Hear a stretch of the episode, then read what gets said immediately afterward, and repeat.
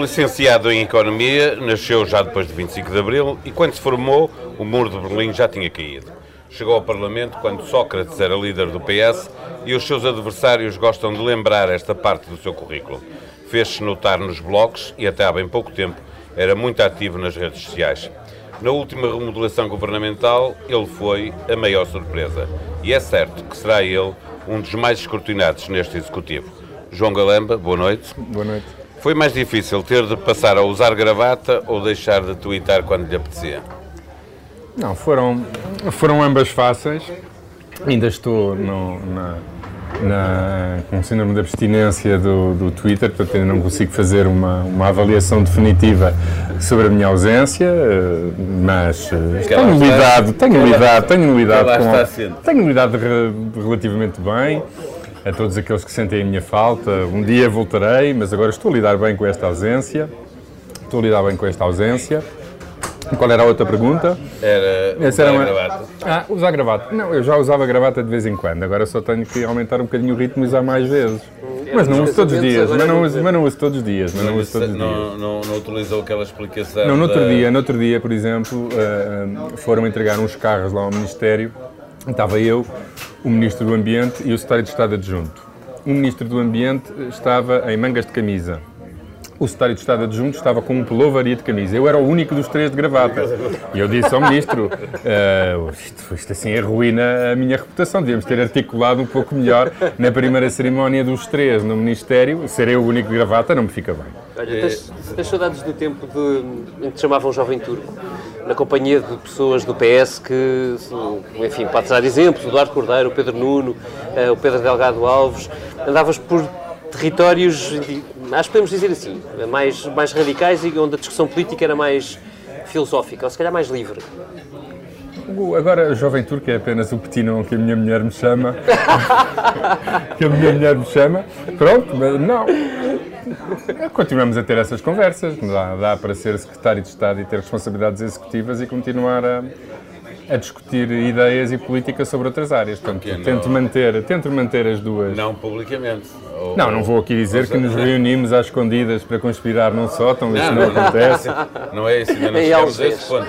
Mas há conversas que se têm em casa com os amigos ou, ou na casa dos amigos e que não são públicas. E há conversas que eram públicas e que tinham o João Galamba muito mais disponível para, vou dizer assim, filosofar sobre a vida do que hoje, como secretário de Estado, tem que se resguardar mais, direi. Sim, é como, como qualquer pessoa que assume responsabilidades governativas tem que ter eh, mais, mais eh, eh, não falar de, de- de tantos temas, como é evidente, não posso agora estar aqui a opinar e entrar por áreas que são dos meus colegas de governo e portanto aí só por causa disso, obviamente, só isso requer necessariamente alguma, alguma reserva e contenção. Ahm, mas por acaso esta transição tem sido mais fácil do, do- do que a adaptação do- do- dos meus hábitos ah, ah, diários, embora tenha sido uma alteração radical, não me tem gostado assim tanto. Mesmo sendo necessariamente mais pragmática e menos romântica, digamos assim. Eu vou pondo romantismo no pragmatismo ah, que, que, que tenho de, Está tão de- filosófico, João. Estou só a tentar, estou, estou aqui a tentar Estás a impressionar. tentar convencer-te, não é? É sempre possível. Já estás a tentar convencer. Esta conversa que se ouve na TSF é sempre Não, mas possível acaso- ver na TSF. Por acaso, ponto verdade PT, seja dita, streaming vídeo. eu tive, não, eu tive sorte porque hum, na área da energia ainda se consegue conservar algum romantismo. Hum, porque hum, é uma área onde vai haver tantas alterações e tão radicais que eh, eu consegui eh, desviar algum do meu idealismo eh, algum do meu idealismo que era aplicado ou disperso em várias áreas, agora focá-los apenas na, Já- na área já lá- energia e continua a funcionar. já lá no vamos, PS mas- e não no Bloco de Esquerda. Não, só no Bloco de Esquerda. O romantismo na área da energia. Não, eu, eu- eu sei que o, o inimigo público eh, disse que o Bloco eh, queria ir para o governo, eh, até porque já lá tinha um secretário, um, um secretário de Estado. Eu constato apenas que sou simultaneamente um bloquista radical e um serventuário da EDP. Ah, e hum, há algures entre, há algures entre os dois haverá a medida certa. Nós também já lá vamos, até vamos falar sobre a SIC e sobre o José Gomes Ferreira, Eh, mas esta conversa inicial era para lhe fazer uma pergunta muito clara que tem uma resposta muito simples. É mais feliz agora do que era antes de ser secretário de Estado? digamos assim, estou a gostar bastante do que estou a fazer e hum, a experiência executiva que estou a ter, embora curta, é bastante satisfatória e estou a gostar mesmo bastante do trabalho que estou a desenvolver. Mesmo numa área que não te era hum, tão familiar como outras, não é? Não era propriamente a tua área de dedicação, no Parlamento, desde logo, no, no PS, no, no, na preparação do programa de governo, que quiseres.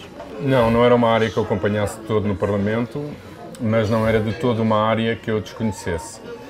Um, acompanhei, a, acompanhei e interessei-me por estes temas ainda na altura do governo de José Sócrates, uh, e embora depois como deputado na, na, na, na vida parlamentar e nas comissões onde estive não tenha acompanhado essa área, foi sempre uma área que segui com interesse, sempre. E, portanto, não me era uma área estranha, digamos assim. Deixa-me perguntar-lhe, a propósito de ter recordado que se começou -se a interessar uh, no tempo de José Sócrates uh, pela área da, da energia, uh, hoje a SIC apresentou alguns e-mails entre, trocados entre António Mexia, Manso Neto e, e não era Manuel Pinho, era um membro do governo do, Manel, do, do Ministério do Manel Pinho, em que dá uh, a entender que os que foram todos negociados ou foram feitos na, na própria uh, eh, EDP. Uh, eh, a pergunta não é sobre isso, é sobre o que disse a seguir José Gomes Ferreira, diretor adjunto da SIC, que olha para este novo ministro e para este secretário de Estado que está aqui a conversar connosco como alguém que vai ser capaz de pegar naquilo que veio do anterior secretário de Estado para cortar a EDP, mas depois dar com outra mão noutras matérias. Como é que olha para estas críticas, eh, sabendo que elas têm peso depois na opinião pública?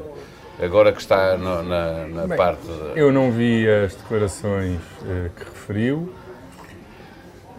A única coisa que eu posso dizer é que eh, não vou falar pelo ministro, que tem, obviamente, que é maior e vacinado e falará por ele.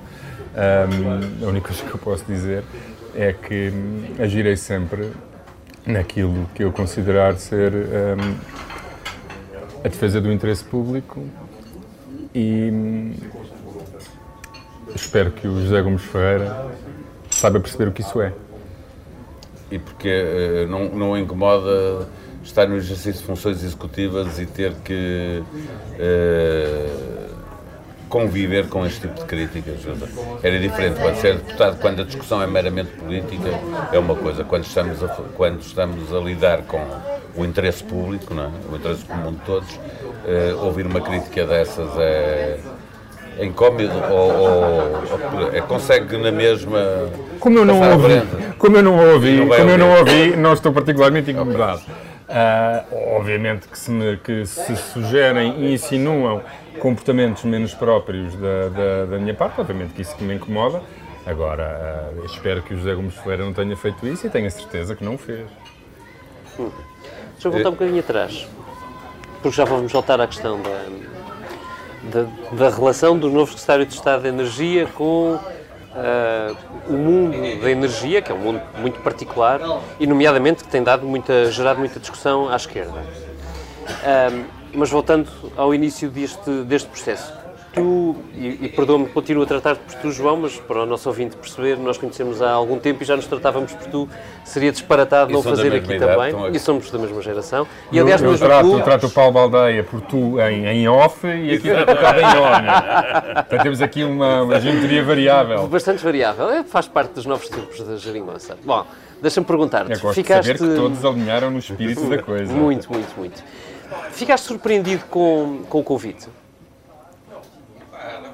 Não para, para a entrevista, para secretário de Estado. Fiquei, fiquei, fiquei. Não, não, não posso dizer que estivesse à espera. Uh, fui convidado pelo, pelo, pelo Ministro do Ambiente, que não conhecia. Uh, nós tínhamos fumado uma vez um, um cigarro, os dois, uh, à porta de, um, de, uma sala qualquer, do, uma sala não, mas cá fora no, no, no, no Parlamento, não, não conhecia. não estava à espera de ser convidado mas gostei de ter e menos com... para a pasta, imagino eu, para a pasta que foi. Não, gostei, gostei genuinamente da, da, da, da, Era a única área onde eu me veria a, a desempenhar funções executivas no governo, era ou na área do, ou, ou, em alguma coisa no Ministério das Finanças, ou então na economia ou na energia. Uh, e portanto fiquei muito agradado uh, com, com, o convite e aceitei-o prontamente. Vou eu também fazer um esforço uh, e, e tratar-te por tu, que é como te trato também ah, em off, é, o, o erro é meu. Como é que viste o facto de, tendo havido mudanças de ministros, ter sido a Secretaria de Estado para onde foste aquela que se tornou mediaticamente mais interessante. A grande discussão não, era, não, não foi sobre o Ministro da Saúde que mudou, Uh, foi sobre o secretário de Estado de Energia que mudou. Eu penso que o destinatário dessa pergunta não sou eu. Então. O destinatário da pergunta deve ser quem criou esse ambiente mediático. Eu apenas constatei que esse ambiente mediático existiu, mas não sou responsável por ele.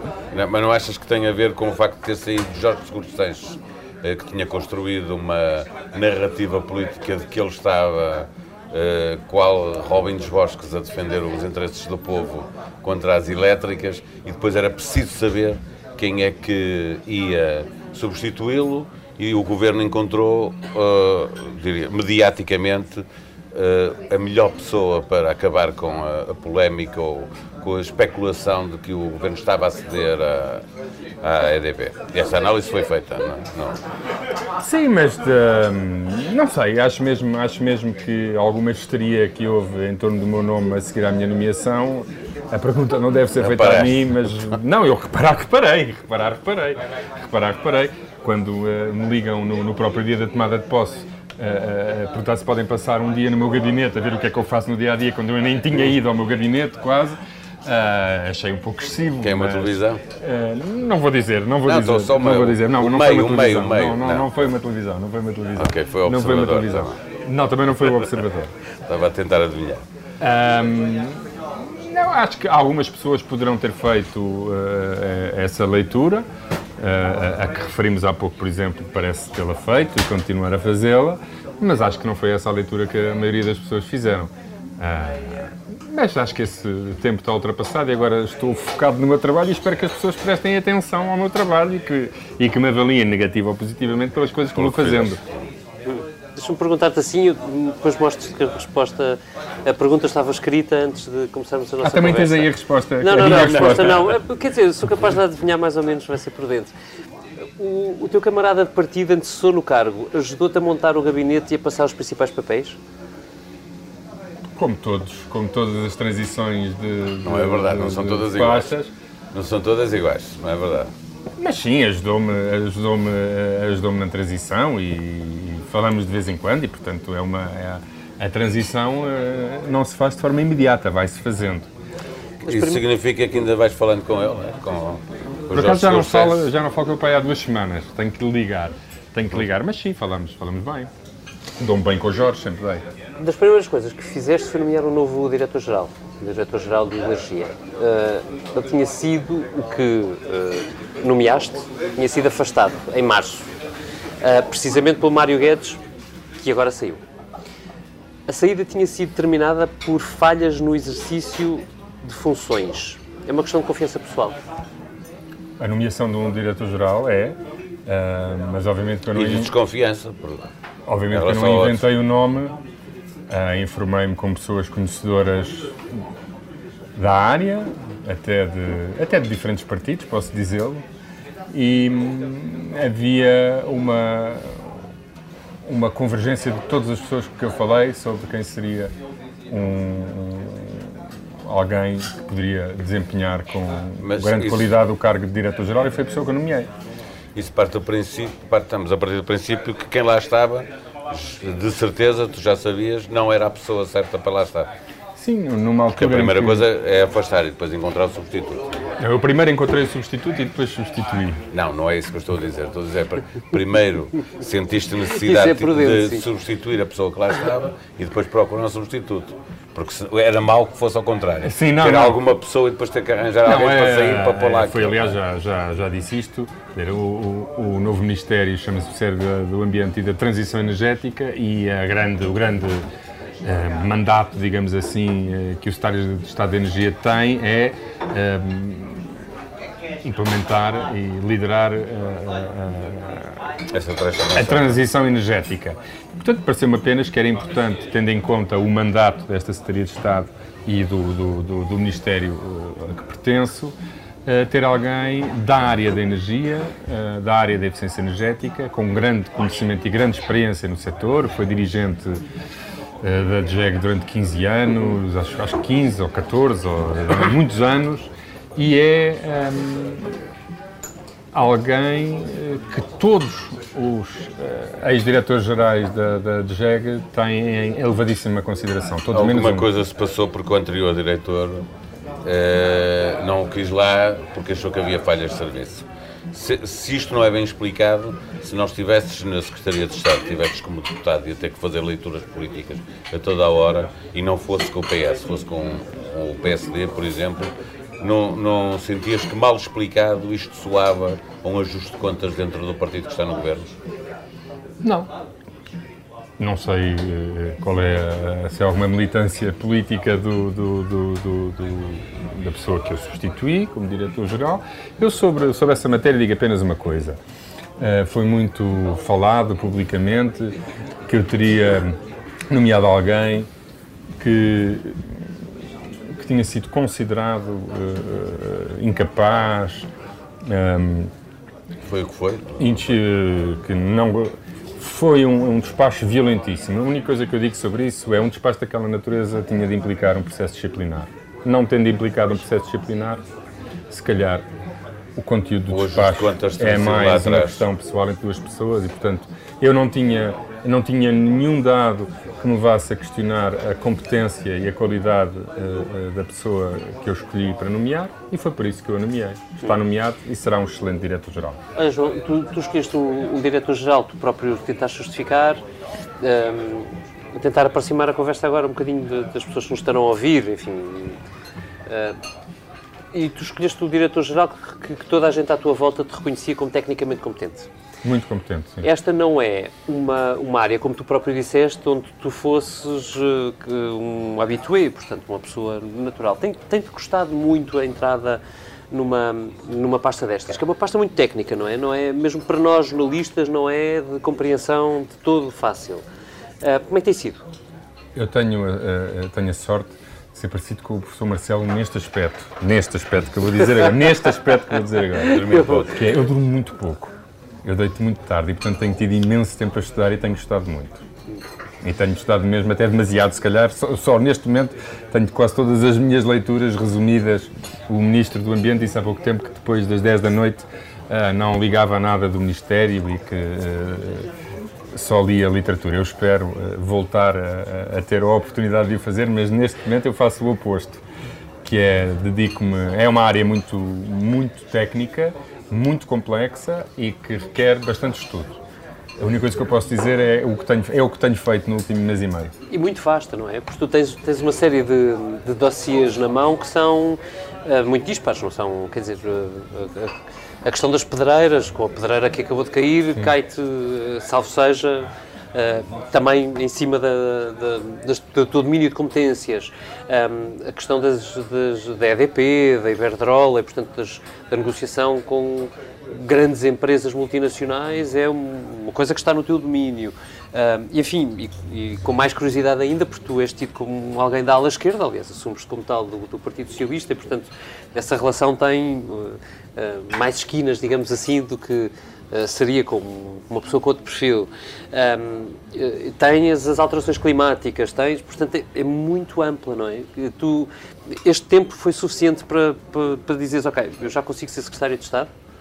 Não, isso acho que conseguia, uh, consigo ser secretário de Estado desde o dia em que eu aceitei ser secretário de Estado, não, senão não tinha aceitado ser secretário de Estado. Um, é, uma, é uma área muito técnica, é uma área bastante diversificada nos temas, e são de facto muitos temas.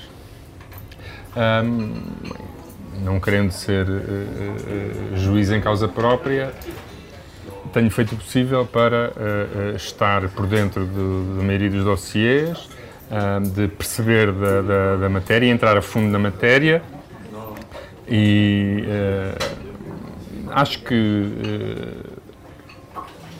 tenho conseguido, tenho conseguido uh, perceber o suficiente para uh, ter conversas produtivas e ter uma discussão, mesmo com especialistas. Deixa-me ficar por aí, se o, se o Paulo Baldaia me permitir, claro. deixa-me perguntar-te assim, é possível, já, é possível entrar em reuniões, deixa-me começar por aqui, já, já tiveste reuniões com o António Mexia, por exemplo, presidente da EDP? Já tive com António Mexia, já tive com a, a, a cooperativa Copérnico, Uh, tenho tido com todos os stakeholders do setor. Uma e das coisas que eu estado, tenho... eles estão de pé atrás com, contigo, sendo tu o João Galamba, atacado ah, como não... foi, porque uh, como é que sentiste, como é que te sentiste naquele papel, não é? Uh, Senti-me uh, senti bem, com, com naturalidade. Não, não, não me, acho que essa, esse ambiente não afetou minimamente as múltiplas reuniões que tive, tenho tido e que terei no futuro e achas que isso com não, todos não os stakeholders do setor. Não te afetará na, na, na, nas tuas decisões? Ou seja, o teu posicionamento político, tu vens do, do, do Partido Socialista, de uma ala mais à esquerda do Partido Socialista, não é? Portanto, menos digamos assim, próxima das grandes multinacionais. Faz-te, isso condiciona-te na tua ação quando tiveres de decidir sobre matérias que dizem respeito à Iberdrola, à EDP, aos gigantes do setor? Não, eu vou dizer uma lapaliçada, mas que é verdade. Que é, eu agirei sempre de acordo com aquilo que eu entender ser o, o interesse público e aquilo que melhor serve o país. O, o anterior... que seja sempre. favorável à EDP em algum momento há decisões que serão favoráveis à EDP, decisões que serão desfavoráveis à EDP, decisões que serão favoráveis à Iberdrola, decisões que serão desfavoráveis à Iberdrola. Uh, as vicissitudes no Secretário de Estado de Energia é que as decisões que toma serão sempre favoráveis ou desfavoráveis a alguém. E serão favoráveis ou desfavoráveis, às vezes, de forma alternada. E, portanto, Uh, uh, não há aqui uh, nem uma agenda anti-EDP, nem pró-EDP, como também não há uma agenda pró-Iberdrola ou anti-Iberdrola o Secretário de Estado da Energia tem que uh, governar de acordo com aquilo que em cada momento considera ser muito. Vou dar um exemplo, já foi anunciado publicamente, portanto posso falar disso. Um, houve um imposto criado em Espanha uh, que encareceu a produção de energia em Espanha e depois foi criado um, um mecanismo chamado Clawback que penalizou, entre outros, a EDP para garantir condições para, para o funcionamento do mercado ibérico de, de eletricidade e para que as empresas portuguesas não ganhassem um lucro, um lucro extraordinário só pelo facto das empresas espanholas terem sido taxadas. Esse, esse mecanismo foi criado porque Espanha criou o, o, esse imposto. Espanha agora acabou com esse imposto, suspendeu. Portanto, eu, eh, já foi anunciado, nós iremos acabar com, com esse mecanismo. Obviamente que acabar com esse mecanismo beneficia a EDP, como beneficia outros produtores, porque aquilo é um imposto sobre os produtores. Uh, mas também beneficia o país, porque neste momento uh, não faz sentido manter um imposto sobre as nossas empresas que produzem energia, uh, que, que, apenas tem como efeito nós passarmos de exportadores líquidos de energia para a Espanha para importadores líquidos de energia para a Espanha e as importações, como têm um impacto negativo no PIB, isto tem um impacto negativo no PIB. Este é um exemplo de uma, de uma decisão que já foi anunciada, portanto não estou a dar aqui nenhuma novidade, foi aliás anunciada na, na altura do, do, Orçamento de Estado e há uma norma sobre isso.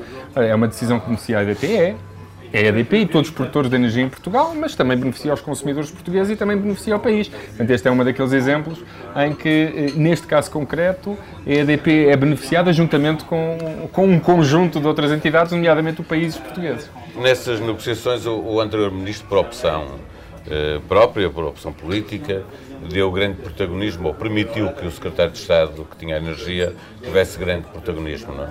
Daí que nascesse a ideia de que ele estava a incomodar uh, a EDP. Uh, sente que o, o, ministro com quem trabalha lhe dará também esse, essa liberdade de ação que lhe permita uh, ganhar espaço para ser mais fácil negociar com, com as grandes empresas como a EDP?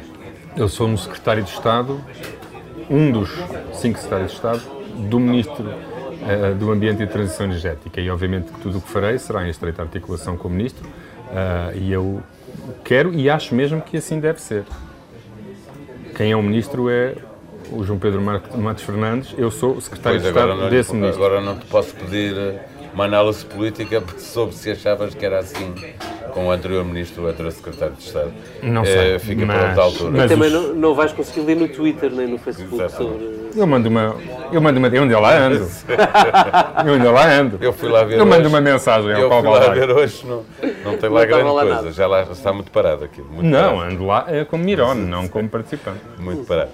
Há dois temas sensíveis em relação à EDP, porque estamos a falar e que, que foram deixadas, eu vou dizer assim, expressão minha, penduradas pelo anterior secretário de Estado e, portanto, é a ti que deves lá ter muitas destas, de, de coisas que, que, têm que ser resolvidas. Eh, agora é que é doer, está a acabar e é preciso tomar decisões. 285 milhões de euros que a EDP terá recebido a mais nos primeiros 10 anos do SCMEC eh, e os ajustamentos anuais de 2015 e 2016. Eh, a EDP já, já, já avisou que vai para o Tribunal, portanto isso poderá ter custos também para o Estado português. Já tinha avisado, certo? Vais procurar uh, negociar com a elétrica portuguesa ou, ou, vais assumir que as decisões que estão tomadas são para, para uh, concretizar como estão anunciadas? Bem, há, hum, no, no, nos COMEX a decisão foi tomada com, com, com, com base em parceiros do, do, dos serviços, não, não tem uma decisão que está tomada, não, e da informação que tenho, é uma, foi uma decisão correta, não, não, não portanto, está tomada e nós assumimos essa decisão como uma decisão do Governo uh, e não há nenhuma alteração nessa matéria.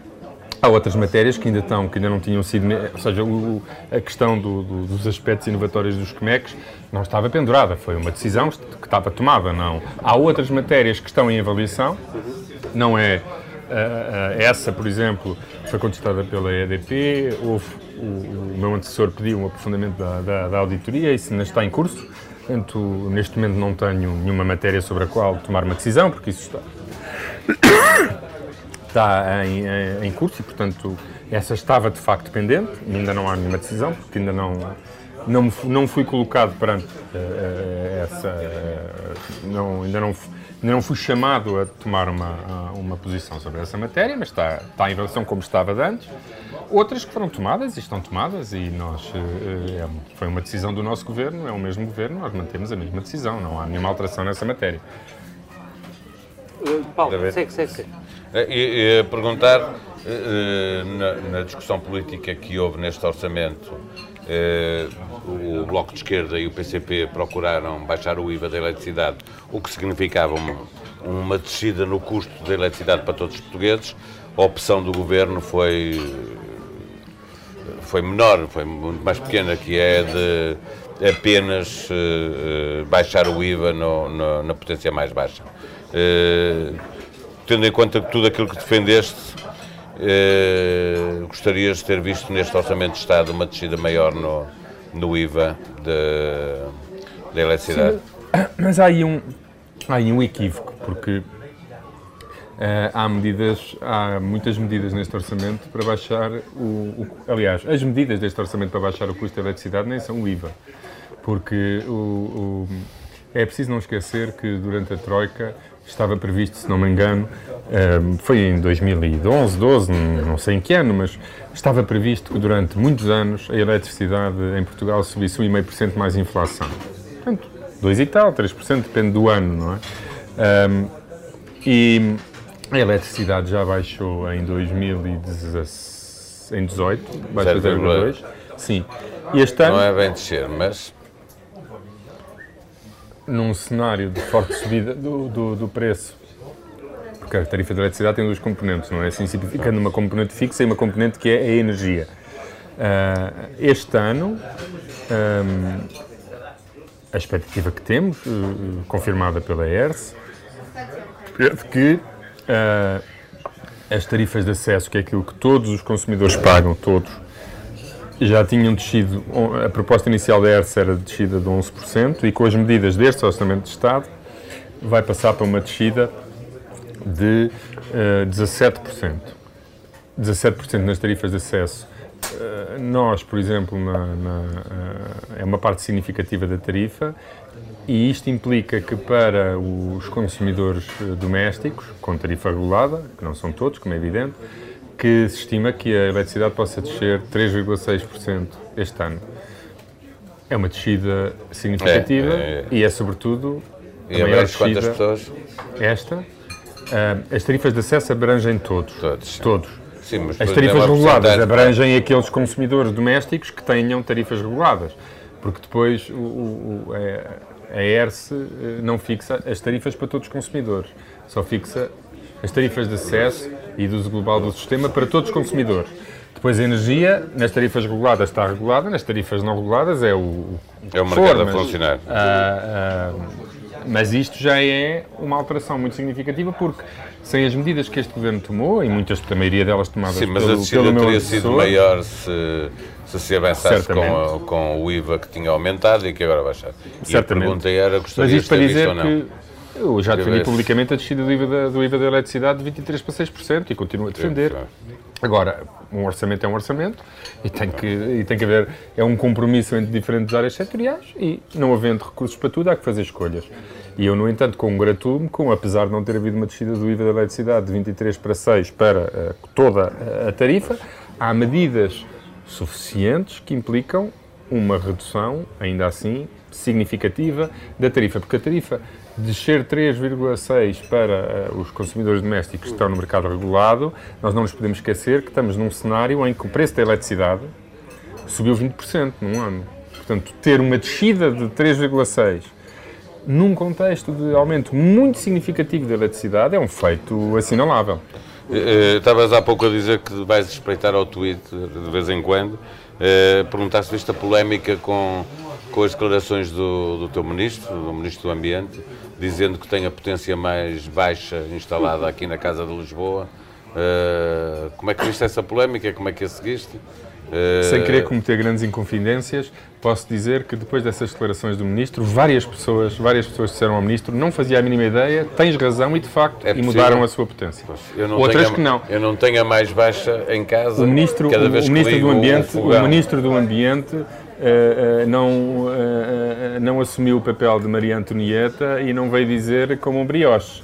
O que o, o Ministro Mas, veio dizer mas a foi... polémica anda por aí. É, pois, mas isso o que o ministro, o que o ministro disse foi há um conjunto de medidas neste orçamento que baixam o, o, Até que eu baixam Isabel o preço, o preço da eletricidade, o preço da eletricidade e há sobre a contratação de capacidade, há muita gente que eh, tem mais capacidade do que precisa e para essas, não é para as que precisam, é para essas que têm mais capacidade do, que precisam, ora aqui está um estímulo extra para a redução do- da capacidade, obviamente.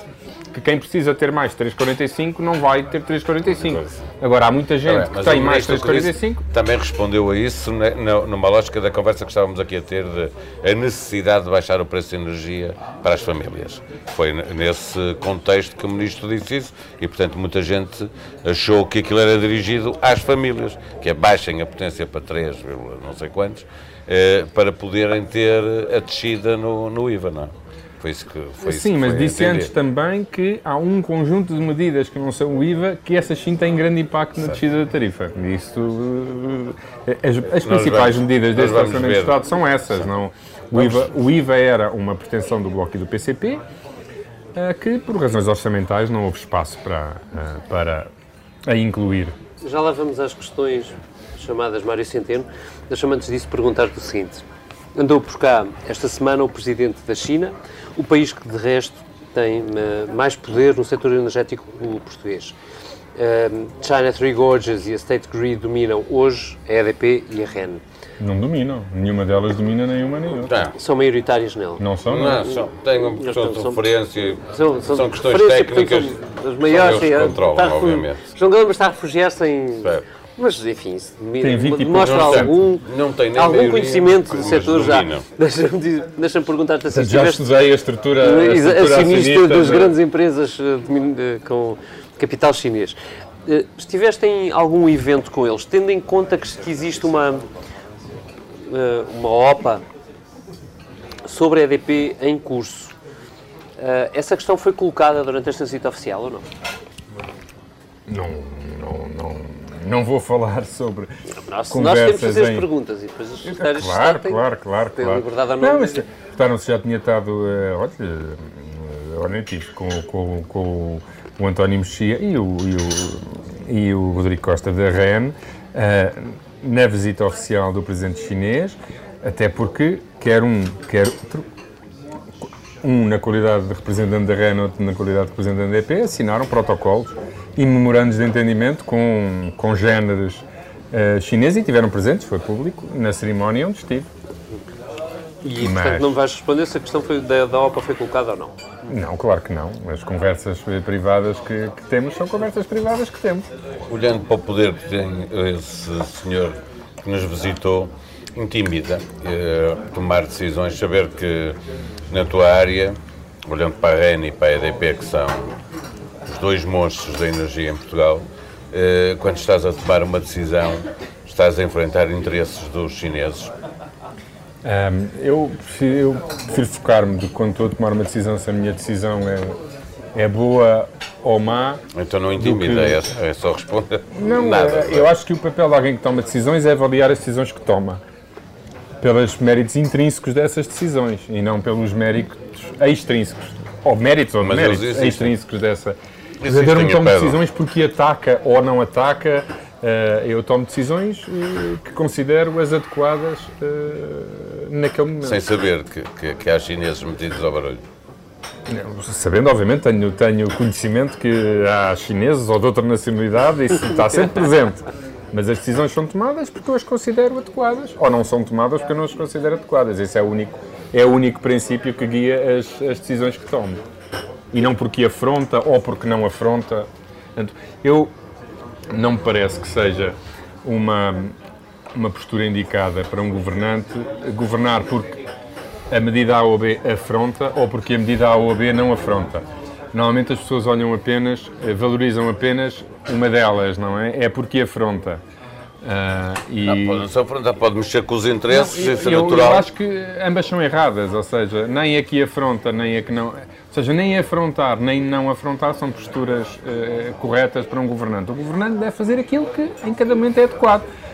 Às vezes pode afrontar, às vezes pode não afrontar. Agora, o princípio que guia o governante não é o facto de afrontar ou o facto de não afrontar, é o facto daquela decisão ser isto, isto é, é mesmo, correta. É mesmo uma piada, mas eu acho que o Bloco de Esquerda está um bocadinho desiludido com o João Galamba nesta altura da entrevista. Eu espero que o Bloco de Esquerda, é, é, o que espero de mim é que eu seja um bom governante. E não necessariamente um governante que eh, afronta, ou, por oposição a isso, um governante que não afronta.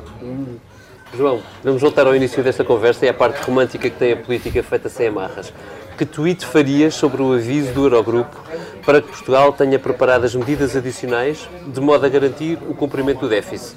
Começarias pelo Mário Centeno, avisa Centeno? Não, não, não. Eh, não daria a notícia e procurava notícias sobre o Sporting.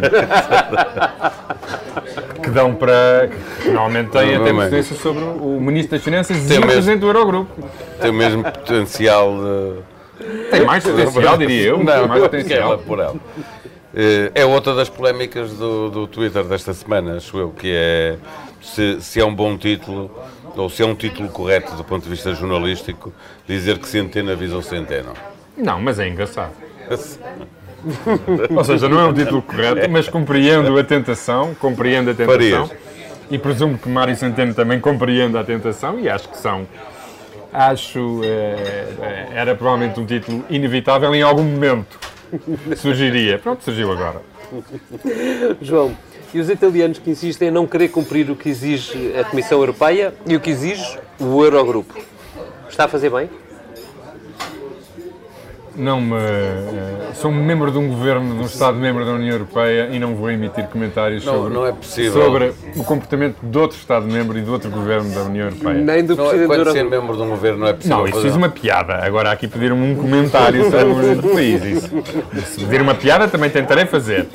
Um comentário já não farei. Mas não é possível, quando ser membro de um governo, fazer pausas para comentar eh, com maior liberdade temas como este, estou a perguntar, não, não, sei. É como fizemos há bocado em off, como fizemos há bocado em off, agora em on, não me peçam isso, por favor. Seguimos em frente com a geringonça, João. Um, achas que pode perder parte da graça que tem tido quando chegarmos à campanha eleitoral e quando um tiver que fazer por si para garantir o máximo de votos possíveis, ou não? Sentes isso já hoje? Pergunto. Cada, cada partido responde pela sua própria estratégia. Eh,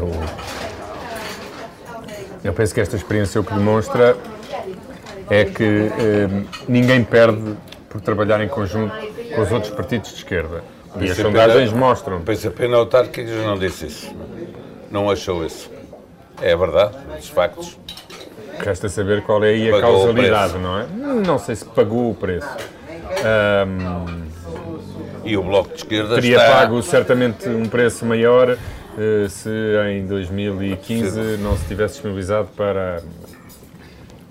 Mas o Bloco de Esquerda está-me agora a pagar o mesmo preço que o Bloco de Esquerda, que o Bloco, que o PCP pagou nas autárquicas. Cada partido legitimamente pode, obviamente, escolhe a estratégia que. Eu, a minha, já disse várias vezes e mantenho. Acho que, eh, acho que é possível cada um dos partidos apresentar esta solução como uma conquista e mostrar ao seu eleitorado as vantagens que este acordo tem, sem entrar num- numa lógica quesilenta em que se tenta conquistar e, e apresentar ao, ao seu eleitorado o- os trunfos e os méritos que cada partido entende que devam ser valorizados em oposição ou em guerrilha permanente com o outro. Acho que, acho que não há. Acho que os partidos podem diferenciar e apresentar-se ao seu eleitorado com estratégias autónomas e independentes, sem a necessidade de, de eh, à boleia disso, a diferenciação aos outros eh, passar por uma, por uma guerrilha ou por uma afronta. Acho que Achas que o Bloco de Esquerda não, não tem em- razão nenhuma quando se queixa, e queixaram-se vários, queixou-se a Catarina Martins, queixou-se o Francisco Louçã, de que o, o PS, e em particular o, o líder do PS, António Costa, tratou muito mal nos últimos tempos o Bloco de Esquerda, Não, acho que que isso desconsiderou.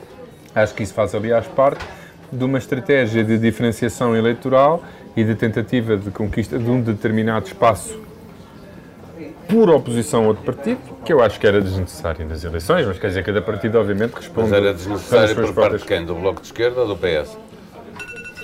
Neste caso do PS, Está a tocar que- significa que daqui a nada estamos a sair da antena da TSF e continuamos em, em streaming vídeo. Mas eh, ainda respondendo a esta pergunta. Eu acho que acho que esta é uma experiência que valoriza todos os partidos que nela participaram e acho que todos os partidos que nela participaram se, se podem apresentar a estas eleições sem de maneira alguma condicionar ou limitar a sua autonomia política em relação aos demais e acho que ganharíamos todos em ah, eleger todos um, o principal adversário de cada um destes partidos, os partidos à nossa direita. Mas, quer dizer, como as minhas preferências eh, não ditam as estratégias dos outros partidos, esta é apenas a minha preferência, mas os outros partidos fazem Deixa-me fazer a provocação. Vamos ver se, se a tua estratégia ditará a estratégia do próprio Partido Socialista. Achas que é possível que na próxima legislatura o Partido Socialista possa governar sem ser com a fórmula desta legislatura, sem ser com a geringonça? Possa governar sozinho, procurando acordos à esquerda ou à direita? O Guterres fez isso nos anos, eh, fim dos anos 90. ah, ou mesmo com acordos mais estáveis com o PSD. A minha posição sobre isso também é conhecida. Eu não mudo de posição por ter passado a ser secretário de Estado. Portanto, minha posição nisso eu acho que os acordos preferenciais devem ser sempre, sobretudo, visando a governabilidade, devem ser sempre à esquerda.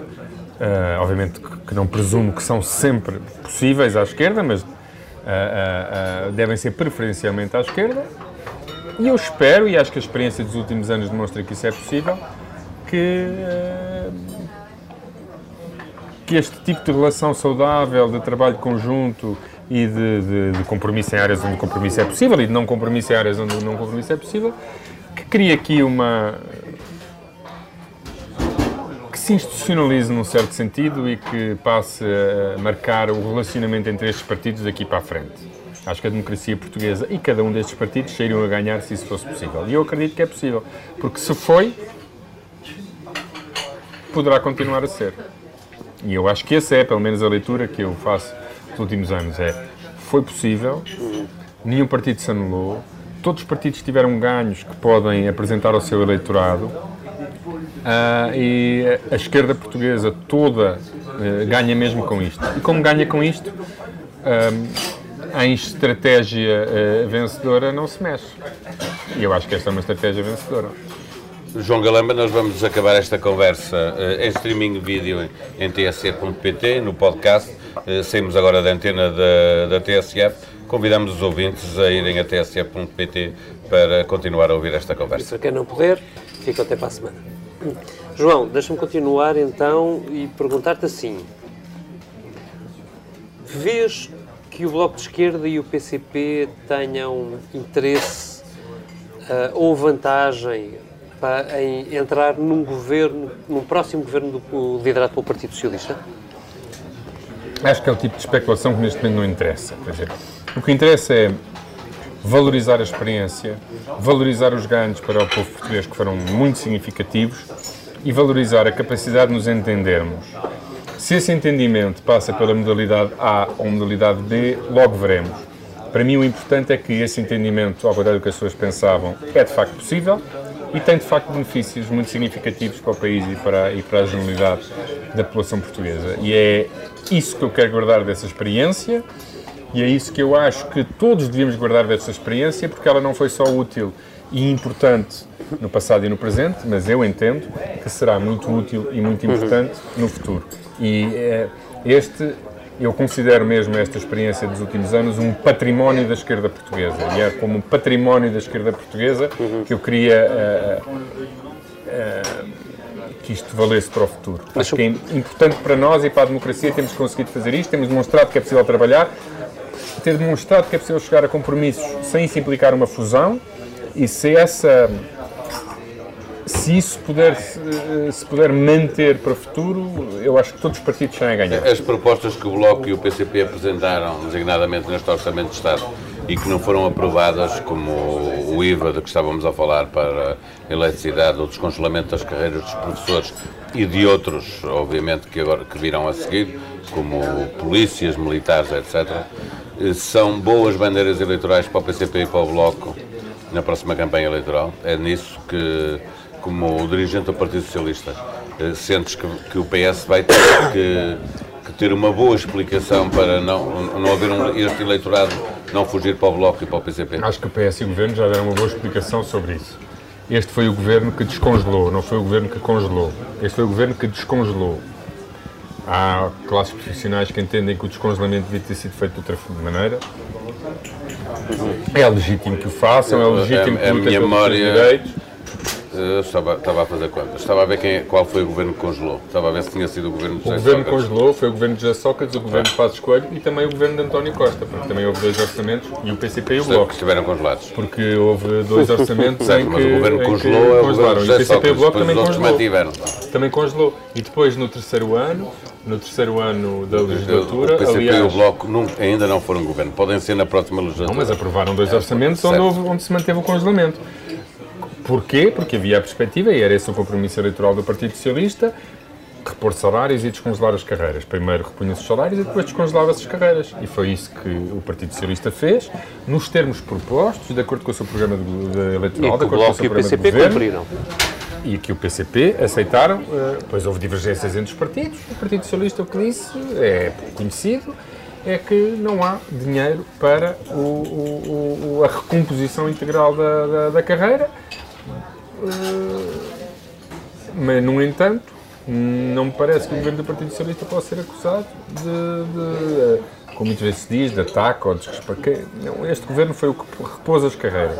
E este governo fez, na medida das possibilidades orçamentais do país, uma valorização significativa, não só da dignidade, mas também das condições de exercício do, do, do, do trabalho dos funcionários públicos dos professores, por exemplo, além da questão das carreiras, houve um, um combate forte à precariedade. Portanto, acho que olhando com equilíbrio e tendo presente que os recursos não são infinitos e que o governo tem sempre que equilibrar pretensões de vários grupos e governar para todos os portugueses e não apenas para uma classe, que as opções que o governo do Partido Socialista fez ao longo desta legislatura foram equilibradas, sensatas e justas.